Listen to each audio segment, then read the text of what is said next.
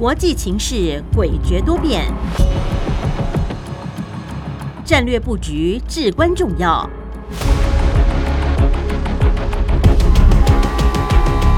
关心台海局势发展，请听汉声电台《国际战略风云录》。曾福生带您拓展国际视野，掌握先机。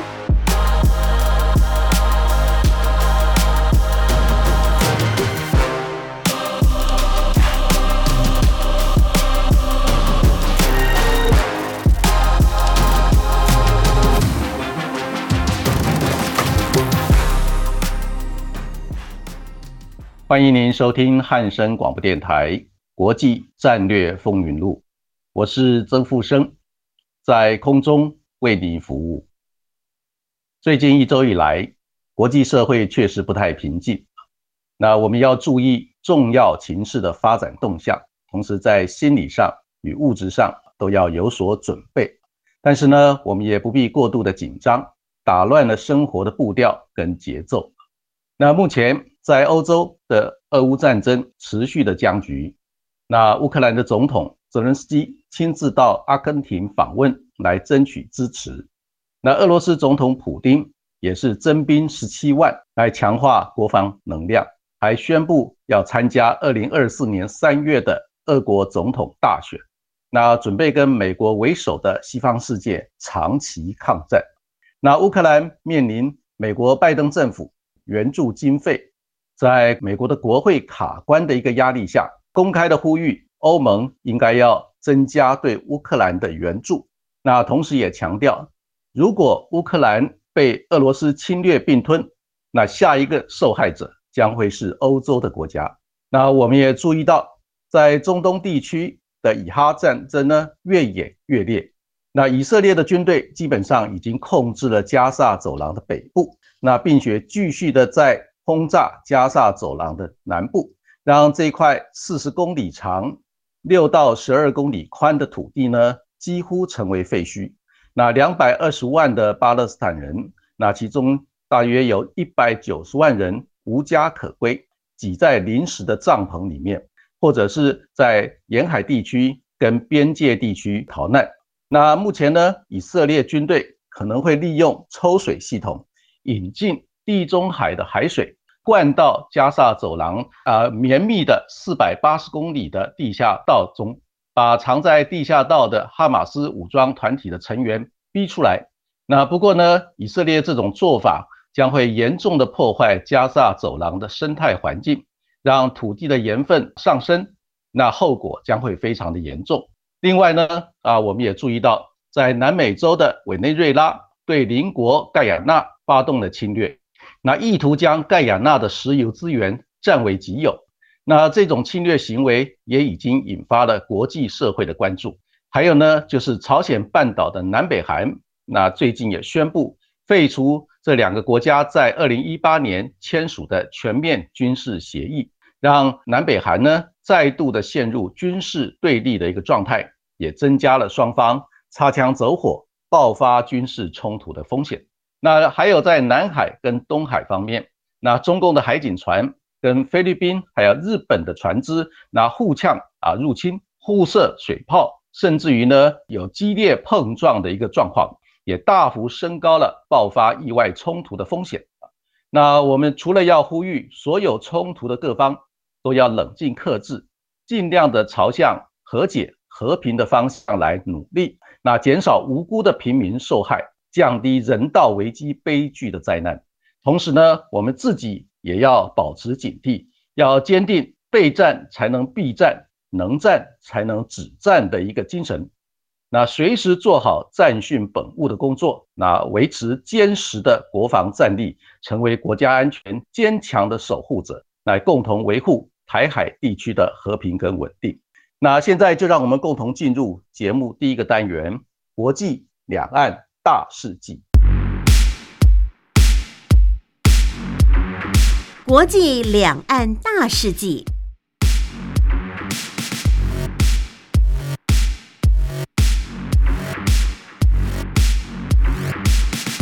在本周的国际两岸大事记部分，首先，总统蔡英文表示，国防部持续推动军用商规无人机，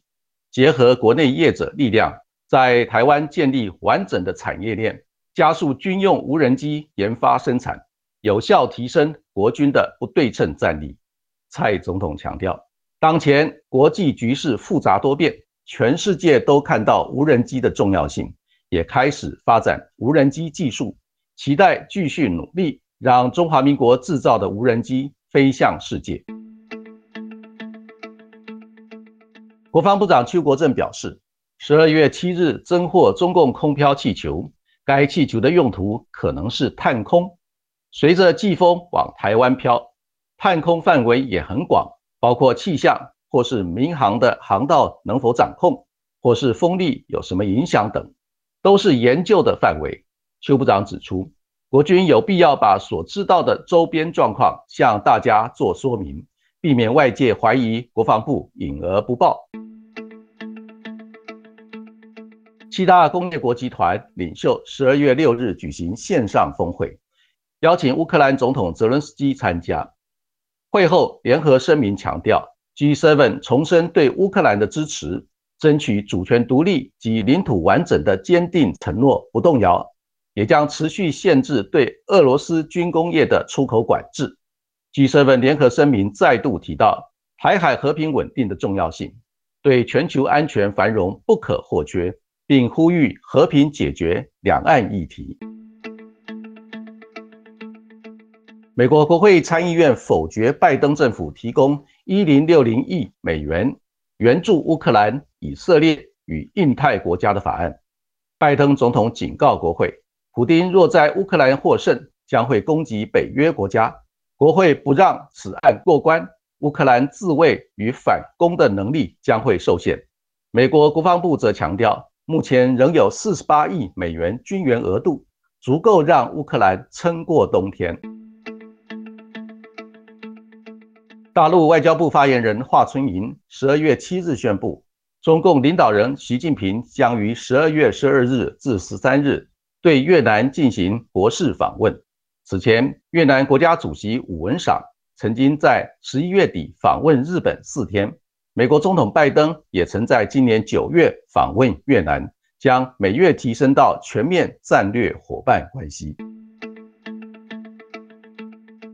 联合国秘书长古特雷斯引用联合国宪章第九十九条，函请安全理事会成员国。注意任何可能威胁国际和平与安全的事件，呼吁以哈战事人道停火。以色列驻联合国大使则强调，停火相当于让哈马斯在加沙走廊继续恐怖统治。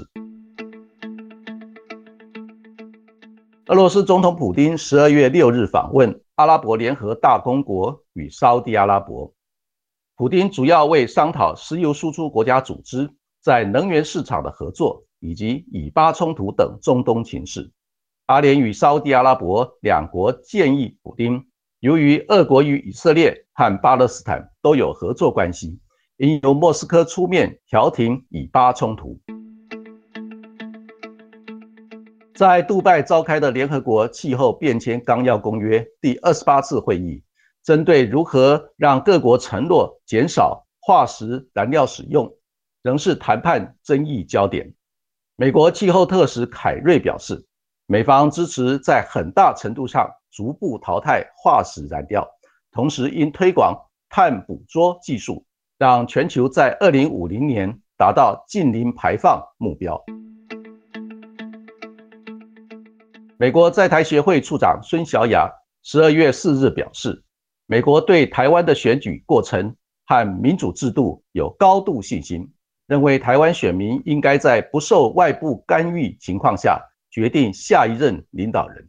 孙乔尧强调，美国对台湾的支持坚如磐石，这是两党、美国政府与国会所支持的，也受到美国人民的欢迎。中国大陆海关总署统计，今年前十一个月，大陆出口下跌百分之五点二，进口下跌百分之六。对两大市场，美国与欧洲出口跌幅都超过百分之十。此外，中国大陆十六岁至二十四岁青年失业率破百分之二十，显示，在疫后经济复苏不如预期情况下，就业问题更加严重，已经成为中共当局头痛难题。以上就是本周国际两岸大事记的主要内容。欢迎您继续收听节目第二个单元《洞见战略风云》。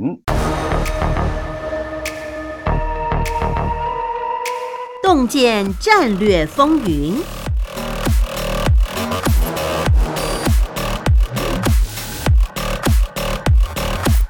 欢迎您回到汉声广播电台《国际战略风云录》，我是曾富生，在空中为您服务。今天节目第二个单元《洞见战略风云》，我们第一个要探讨的课题是有关欧盟、中共领袖峰会的特质。那我们注意到，在十二月七日。中共的总书记习近平在北京跟欧盟的理事会主席米切尔，还有欧盟执委会的主席冯德莱恩，那举行第二十四次的欧盟中共领袖峰会。那习近平在峰会上强调，中方正在推动高质量发展与高水平的开放，愿意与欧盟作为经济合作的关键伙伴，那科技合作的优先伙伴。以及产业链、供应链合作的可信伙伴。那不过呢，这一次的峰会召开前呢，那欧盟的意大利啊就宣布退出“一带一路”的协议。那强调意大利呢参加这个协议没有带来具体的利益跟好处，让中共方面颜面无光，也为这一次的欧盟中共领袖峰会蒙上了阴影。那现阶段呢啊，我们注意到。欧盟跟中共呢发展关系上啊，面临了相当多的挑战。那双方之间原来非常密切的一个合作关系，也碰到了很多的障碍。那我们整理一下呢，发现这些障碍跟突破的一个关键呢，有相当多困难的一个条件。首先就是俄乌战争的一个僵持呢，让欧盟国家面临了俄罗斯侵略的一个威胁，也产生了相当的焦虑跟不安全感。所以呢，欧盟国家都需要美国主导的北约来保护欧盟国家的安全。那所以必须要配合美国的一个战略，包括美国把中共视为头号的战略竞争对手，以及把俄罗斯视为立即的威胁的一个大战略。那现阶段呢，美国跟中共的战略竞争似乎越来越激烈。那欧盟呢，把中共视为竞争对手，还有系统性的挑战。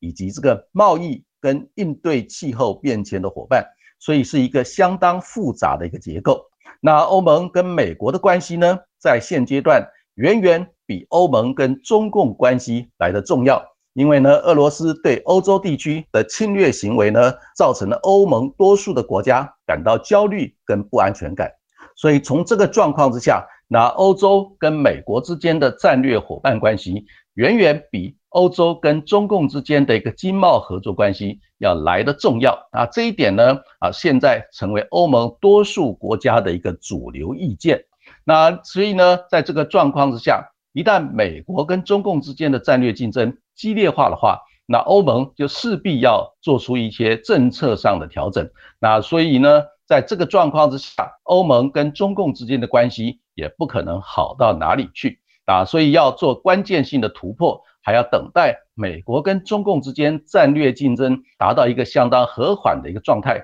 以及呢俄罗斯侵略欧洲还有其他国家的行为有所收敛之后，才可能有新的一个机会。那这是第一个欧洲跟中共关系这个要恢复健康竞合关系所面临的障碍。那第二个呢重要的一个障碍点呢，就是欧盟跟中共之间在二零二二年有八千亿。美元的一个贸易总额，那其中呢，欧盟的贸易赤字高达四千三百亿美元，所以欧盟呢就要求中共要加速的改善这种贸易不平衡的一个状态，也就是希望中共方面多采购欧洲地区的产品，同时呢也让欧洲地区尽量减少依赖来自于中国大陆的产品，来降低这个双边贸易的一个逆差。但是呢，那中共方面也强调，那欧盟为了要配合美国对中共发动的一个科技战，封锁欧洲地区出口高科技产品，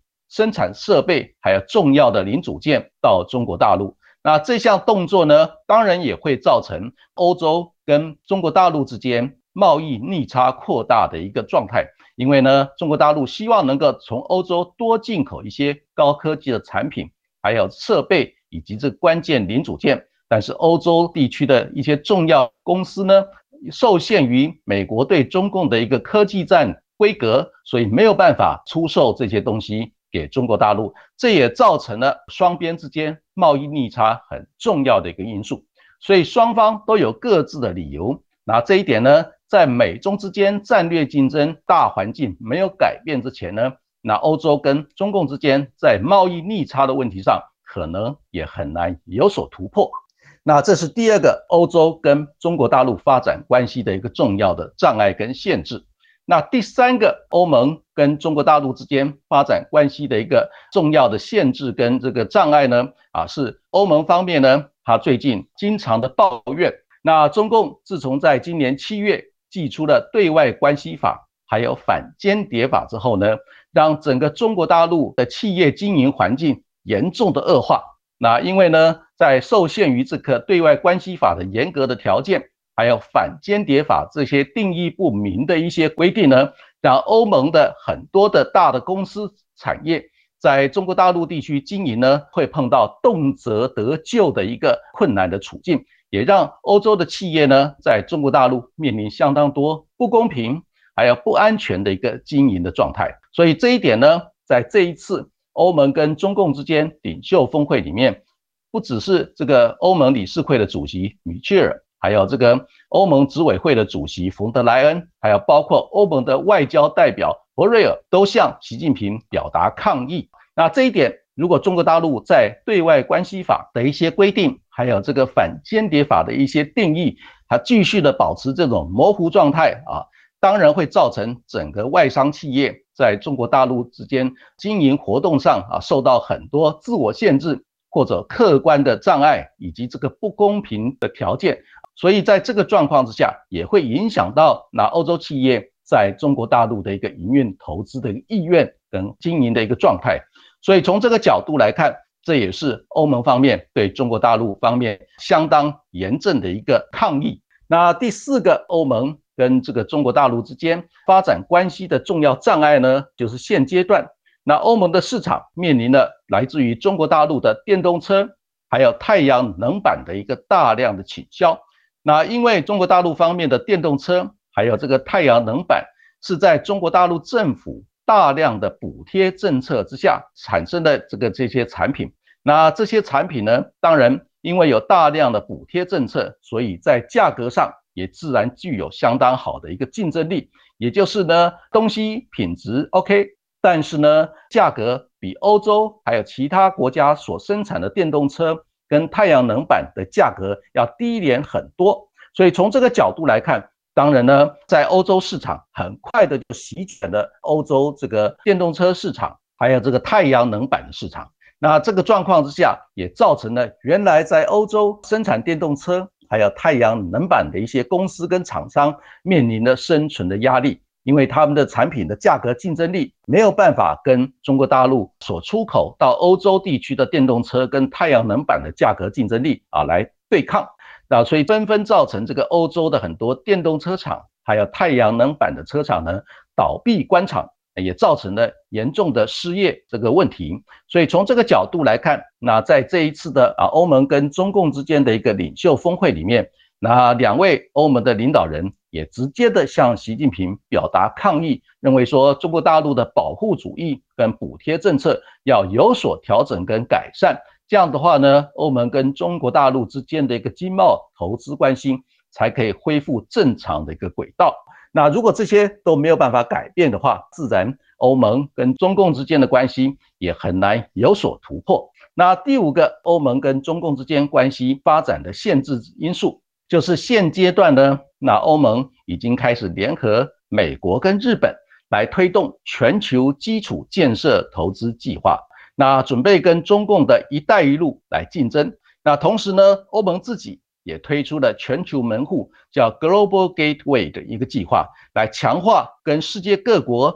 在基础建设以及这个供应链的一个伙伴关系。那这个目的呢，就是要尽量的降低对中国大陆供应链的一个依赖，那能够达到去风险化的一个目标。所以从这个状况来看的话，那欧盟一方面呢，跟中国大陆方面表达抗议，认为整个经营环境不理想，或者是有高度的风险。还有表达这个中国大陆对欧盟的一个巨额粗糙的一个贸易不公平的一个状态，必须要有所改善。那欧盟自己本身也开始振作起来，在推动全球基础建设投资计划，还有这个全球门户的一个增强，跟世界其他国家发展供应链伙伴关系的一个新的结构，来降低对中国大陆供应链还有对中国大陆市场的一个依赖。所以从这个角度来看。那欧盟也把中共视为竞争对手来对待。那另外，我们也注意到，在军事安全的方面，那欧盟呢，它需要北约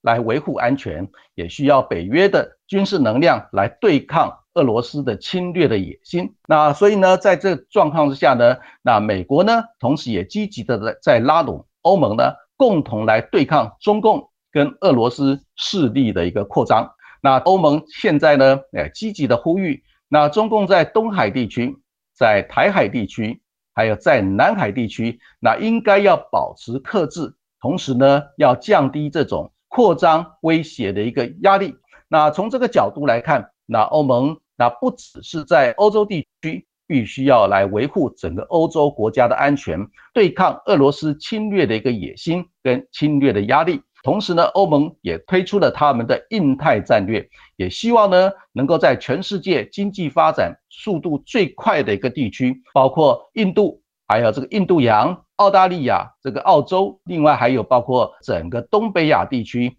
东南亚地区这一块世界上现在经济发展速度最快的一个地区，那欧盟也希望能够强化跟这个地区的一个经贸合作。但是经贸合作也必须要有军事能量来保护，所以现阶段欧盟的一个印太战略也开始把相当程度一个军事的能量投放在印度洋跟太平洋以及这个东北亚啊这些地区，来强化保护欧盟在这个地区的一个经贸利益。当然，在这个地区所面临最大的一个挑战跟威胁，也就是中共军事能力的一个扩张。所以从这个角度来看。在这一次的欧盟跟中共的一个这个领袖峰会里面，那欧盟的领袖们也公开的向大陆方面喊话，希望呢能够共同的来维护台海地区、东海地区跟南海地区的一个和平、稳定跟安全。那最后呢，就是欧盟在这一次的会议里面也特别的向中共方面强调，那希望中共方面能够针对俄乌战争保持亲俄中立的态度，要有所调整。那也希望呢，中共当局呢能够发挥能力来调停俄罗斯跟乌克兰之间的军事冲突，那呼吁俄国呢采取停战和谈的一个方向，来减少那欧洲地区的一个威胁压力。所以整体来看，那中共方面他企图要来发展联欧制美的一个战略，在现阶段呢，俄国对欧洲安全威胁压力下，那几乎已经行不通了。因为呢，多数的欧洲国家都需要获得美国的支持，还有北约的一个支持来对抗俄罗斯的一个压力。所以从这个角度来看，那美国对欧盟及欧洲的重要性远远超过中共对欧盟跟欧洲的一个重要性。另外啊，我们也注意到，那中国大陆方面由于最近经济面临了相当大的一个压力，那恐怕也很难有多余的资源来做对外的经济援助。那这一点呢，也会影响到原来发展的相当不错的中国中东欧十四加一的一个合作架构呢，在中国大陆自己本身缺乏资源的一个状况之下，也很可能会让中国中东欧十四加一的合作机制面临停摆的一个命运。所以整体来看呢，那欧盟跟中共的一个关系，虽然有欧盟中共领袖峰会的召开，但是在实质合作关系上。恐怕也很难有具体的进展。那我们休息一下，再进行下一个课题的探讨。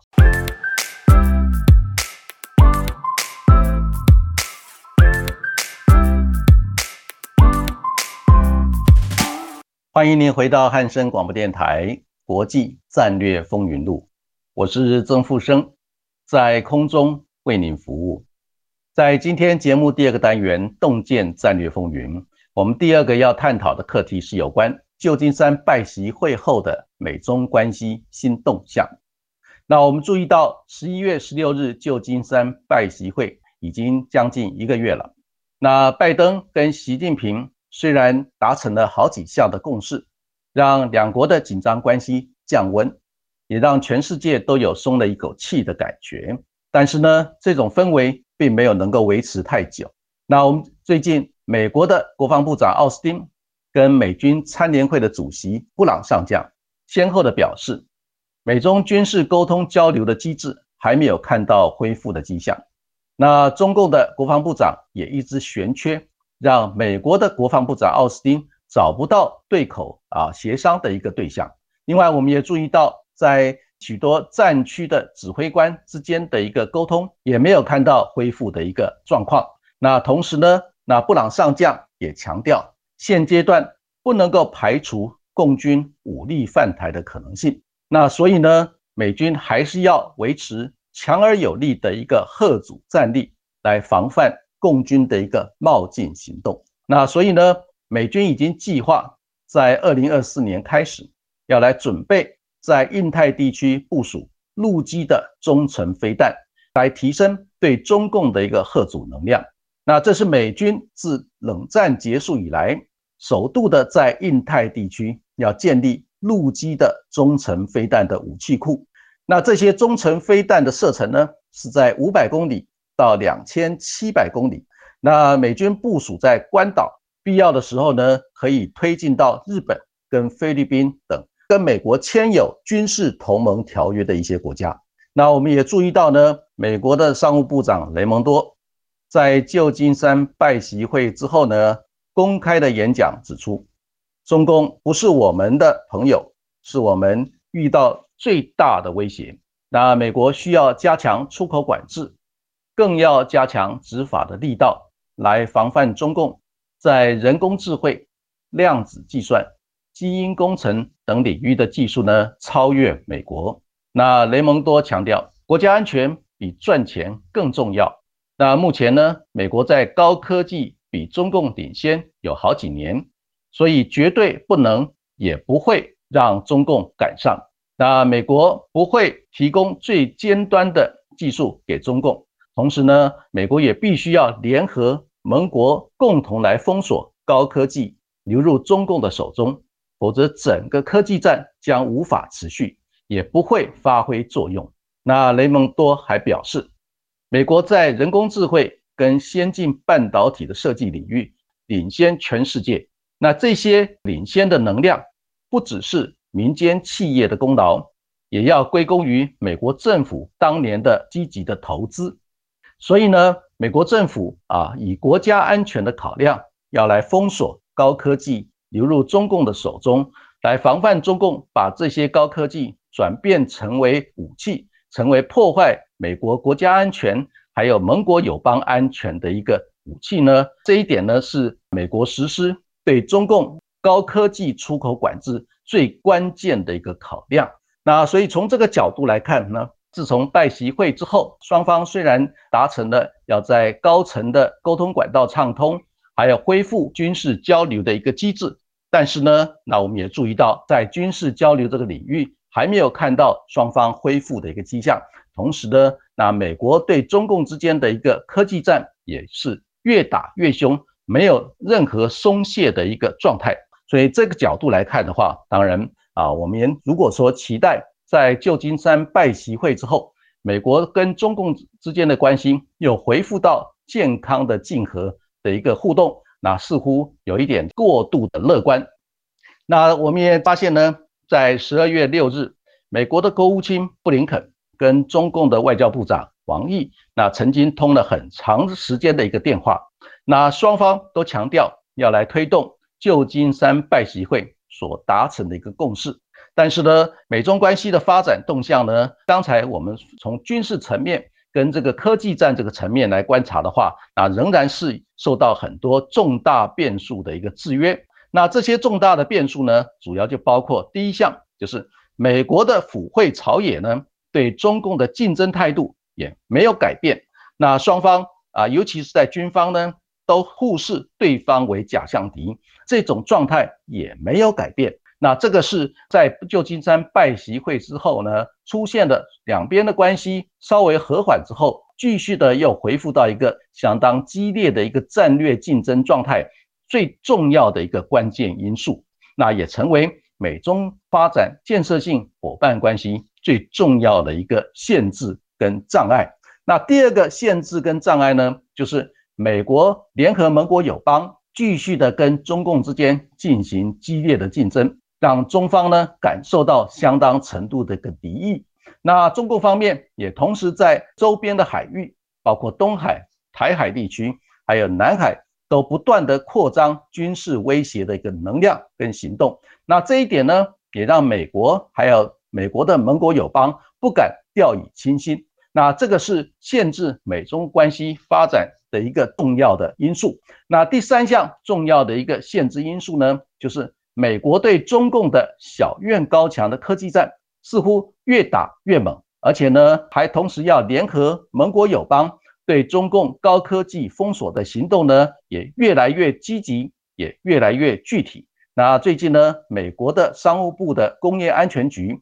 就成立了多个小组呢，到主要的盟国友邦去说明美国对中共科技战的一个具体的条件跟限制，还有红线。那美国商务部工业安全局的特别小组也将会在二零二四年年初到我们中华民国来，跟我们说明美国对中共高科技出口管制的一个具体的项目跟红线。那这一点呢，也就证明说，即使有旧金山拜习会双方达成了相当程度和缓互动的一个共识，但是呢，美国对中共的小院高墙科技战只会越打越猛。不会有任何松手的一个迹象啊。至于第四个啊，影响到美中关系发展的重要变数呢，就是俄乌战争的僵持将会冲击到美国、中共、俄罗斯三边的一个战略竞逐。那我们理解到，美国、中共之间的一个关系是现在全世界最重要的一个双边关系，也是影响到全世界地缘战略最大的一个变数。那至于呢，中共跟俄罗斯之间有非常密切的一个战略协作伙伴关系，但是仍然不是军事同盟的关系。虽然说俄罗斯的总统普京很希望拉拢啊习近平来共同组成军事同盟，来对抗整个跨大西洋联盟的一个压力，但是呢，习近平到目前为止仍然没有同意接受普京的一个邀请，因为他考量到。美国跟中共之间的一个战略竞合关系还没有恶化到必须要撕破脸的程度，同时美中之间的一个经贸互动关系的重要性远远超过美国跟俄罗斯之间经贸互动的关系。如果说中俄结盟来对抗美国跟西欧国家结盟的话呢，会影响到中共跟美国跟欧洲之间的一个经贸合作关系。如果对抗的话，那中国大陆的损失是难以估计的。所以从这个角度来看，那俄乌战争的一个僵持呢，持续发展下去的话，会造成美国、中共、俄罗斯三边关系会出现新的变化。那这三边关系，美国现在担忧的是，中共跟俄罗斯如果结盟，再加上伊朗跟北韩的一个合作的话，会让美国面临多面作战的一个困难处境。那这一点呢？也成为中共跟美国之间协商谈判很重要的一个筹码，所以美中俄三边关系在俄乌战争僵持之下所产生的一个变化，也值得我们持续密切的关注。这也将是会影响到美中之间战略竞争发展的方向一个最重要的一个关键变数。那第五个影响到美中关系发展的重要变数呢，就是北韩的核武导弹挑衅行为，那也正在考验美国跟中共军事沟通的一个重要效能。那因为北韩最近的一些动作呢，让南北韩呢在互动的关系里面出现了新的一个变化。那双方共同都撕毁了军事协议，这是在二零一八年所签署的一个军事协议。那这项军事协议。让南北韩之间签署停战协定的一个方向呢，奠定了相当重要的基础。那现在因为北韩不断的试射弹道飞弹，甚至于发射侦察卫星，那南韩之间也不甘示弱，也同样的发射了新的侦察卫星，同时呢，开始在太空卫星的能量跟美国、跟日本共同的来合作，以让北韩感受到威胁。所以在这个状况之下，南北韩之间。在朝鲜半岛的一个军事竞争的态势呢，也越来越激烈，跟越来越明显。那这一点呢，也冲击到美国跟中共来共同维持东北亚地区还有西太平洋地区和平稳定跟安全这一项重要的一个责任呢，产生了相当大的一个冲击。那如果说美中两个大国要来扮演这个国际责任，来维护整个区域的和平跟稳定安全的话，就必须要有效的进行沟通，来限制，甚至于包括说服南北韩之间恢复到一个健康竞合关系的管道，来避免军事对峙的一个状态持续的升温，造成爆发军事冲突风险不断升高的一个不利的环境。啊，所以从这一点来看。那北韩核武导弹的一个挑衅行为，也会考验到美国跟中共在军事沟通管道畅通啊这一部分的一个啊能量是否能够发挥，也会影响到两国之间战略竞争后续的发展方向。那这一点呢，也是相当的重要。那最后呢，就是有关以色列跟巴勒斯坦之间的一个冲突呢，那现阶段呢，也进入一个相当惨烈的一个状态。那以色列挟着军事上的一个能量的优势，对于哈马斯武装团体进行全面性的攻击，那这个状态呢，也会影响到整个中东地区的一个和平跟稳定。那现阶段呢，在中东地区影响力最大的还是美国。那中共在最近的几年也非常认真的在经营在中东地区的一个经贸关系，跟这个政治合作，甚至于军事合作的关系。因为中东地区的和平稳定，可以让中共需要的石油跟天然气的能源的供应能够稳定，所以呢，整个中东地区的和平稳定对于中国大陆来讲也是相当的重要。所以从这个角度来看，美国跟中共如果在中东地区能够合作来共同维护中东地区的和平稳定，让以色列跟巴勒斯坦之间的冲突能够和平的落幕，甚至于能够达到两国方案。的一个啊，这个理想的一个目标，那这一点呢，也会考验到美国跟中共来担负大国责任的一个能量，那也会影响到美中之间战略竞争关系发展的一个方向。所以整体来看，那旧金山拜习会虽然让紧张的一个美中关系暂时的降温，但是呢，啊双方之间仍然面临相当多重要的一个考验跟因素。但是现阶段来看的话，那美中之间的战略竞争很难逆转竞争结构化跟长期化的一个大趋势。那这些重要的变数的考验呢，也是相当程度上来考验拜登跟习近平的一个战略智慧跟治理国际社会秩序的一个重要的能力。那以上就是本周汉声广播电台国际战略风云录的主要内容。谢谢您的收听。我们下周一空中再会，晚安。